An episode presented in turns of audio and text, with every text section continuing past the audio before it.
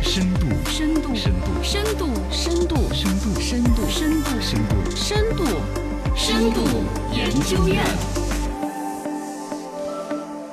深度研究院。新闻买一点哎来慢慢的聊一聊抖音带货的一哥，可能要单干了，那就是东方甄选。东方甄选在抖音上面带货，嘎，从嗯对这个宇辉老师那个搞得各种董宇火辉啊，然后呢，整个东方甄选里边的老师出来好几个嗯，对对口才都很了得，对而且我觉得他们的口才好像都比俞敏洪好， 反而每一次俞敏洪说实话在直播的时候都有人被董宇辉在那儿指挥啊着带着节奏那种。俞敏洪好久没教书了吧？可能。 呃，反正这个就各说各吧，嘎。但 是就算你是口才再好，就算你的东西再那个，我认为在抖音上面呢，呃，人无千日好，花无百样红，呃是百是日是红。同意这是嗯吗个应该是有实现的，我一直不看好它在抖音上面的持续的弄法。尤其你新东方作为一个上市公司，你的主体的教育这个业务垮了之后，你现在主要靠在另外一个嗯别人的平台上面搞了一个账号，啊总是那么不稳，那么不靠谱，嗯是是是那么随时被人家卡脖子捏死。嗯对你要张一鸣儿哪一天要说搞什么东方哦哎啊，砰给你捏 了，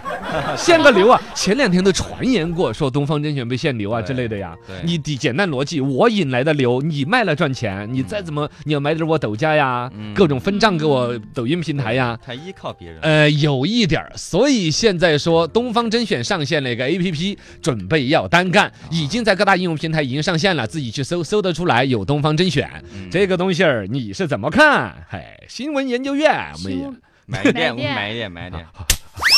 就是我要满一点。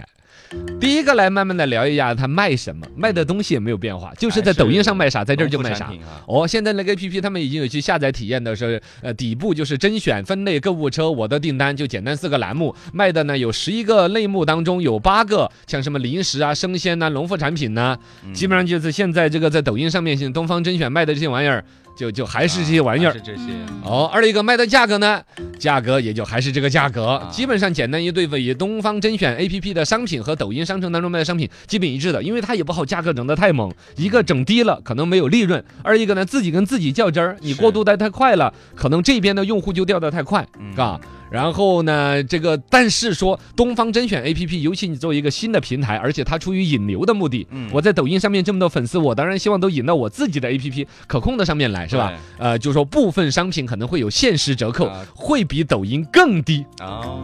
张一鸣听了这个新闻怎么 想？有活动来你你引你啊在我的铺子里面卖的东西，现在比嗯在你自己买的那个铺子里面卖的东西要贵啊低啊对啊，这你你是怎么想的 啊？盖里尔斯，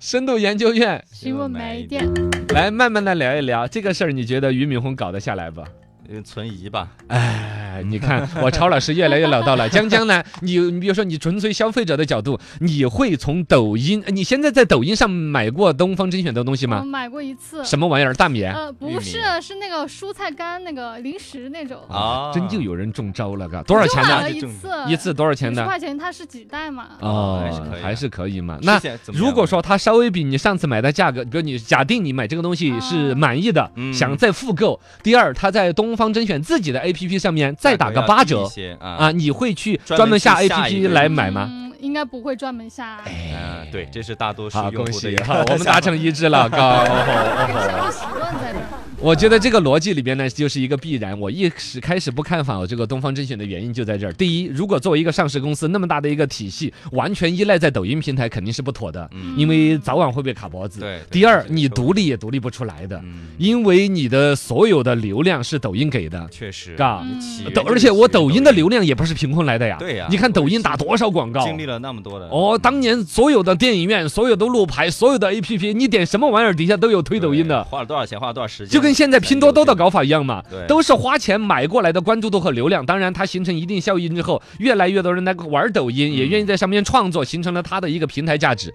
哦，你这时候在我这儿来开个账号卖东西，卖着卖着，你就把你这，比如说在抖音上面的东方甄选有两千万粉丝，嗯你就想把这两千万人通知着去下载你的东方甄选，然后你卖东西，我一分钱好处都没有。哎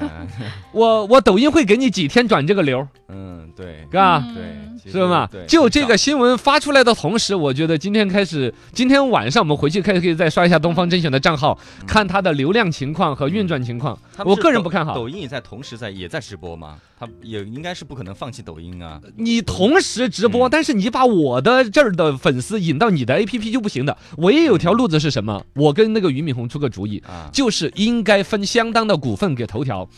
啊，就是你要让今日头条，就他他们那个整个张一鸣老板也来投你的东方甄选，嗯占个嗯多了不少，百分之十以上的股份嗯，这个事儿才有的操作。我回来跟你们讲，为什么我子期姐姐那个事儿嗯是，后来把我子期姐姐逼得那么惨。对，你知道为什么吗？整个这个融资融到后头，最后一个融资的嗯加进来的就是头条系。啊，最后，其实张一鸣的公司也是投了那个李子柒那个公司的是，但整个这套东西的运作都是没有李佳佳老师的分份儿的。啊，跟李子柒本人，我哦这本人是没有份儿的，嗯也就是说，理论上。李佳佳这个真实的身份证，这个人是可以以自己的形象再来开个抖音账号来做的。对，但李子柒这名字，首先，这个名字你不能用了，对而且老百姓记住的是你这个名字。嗯哦，和这个形象，你一旦对换成叫李佳佳或者叫李李子 八，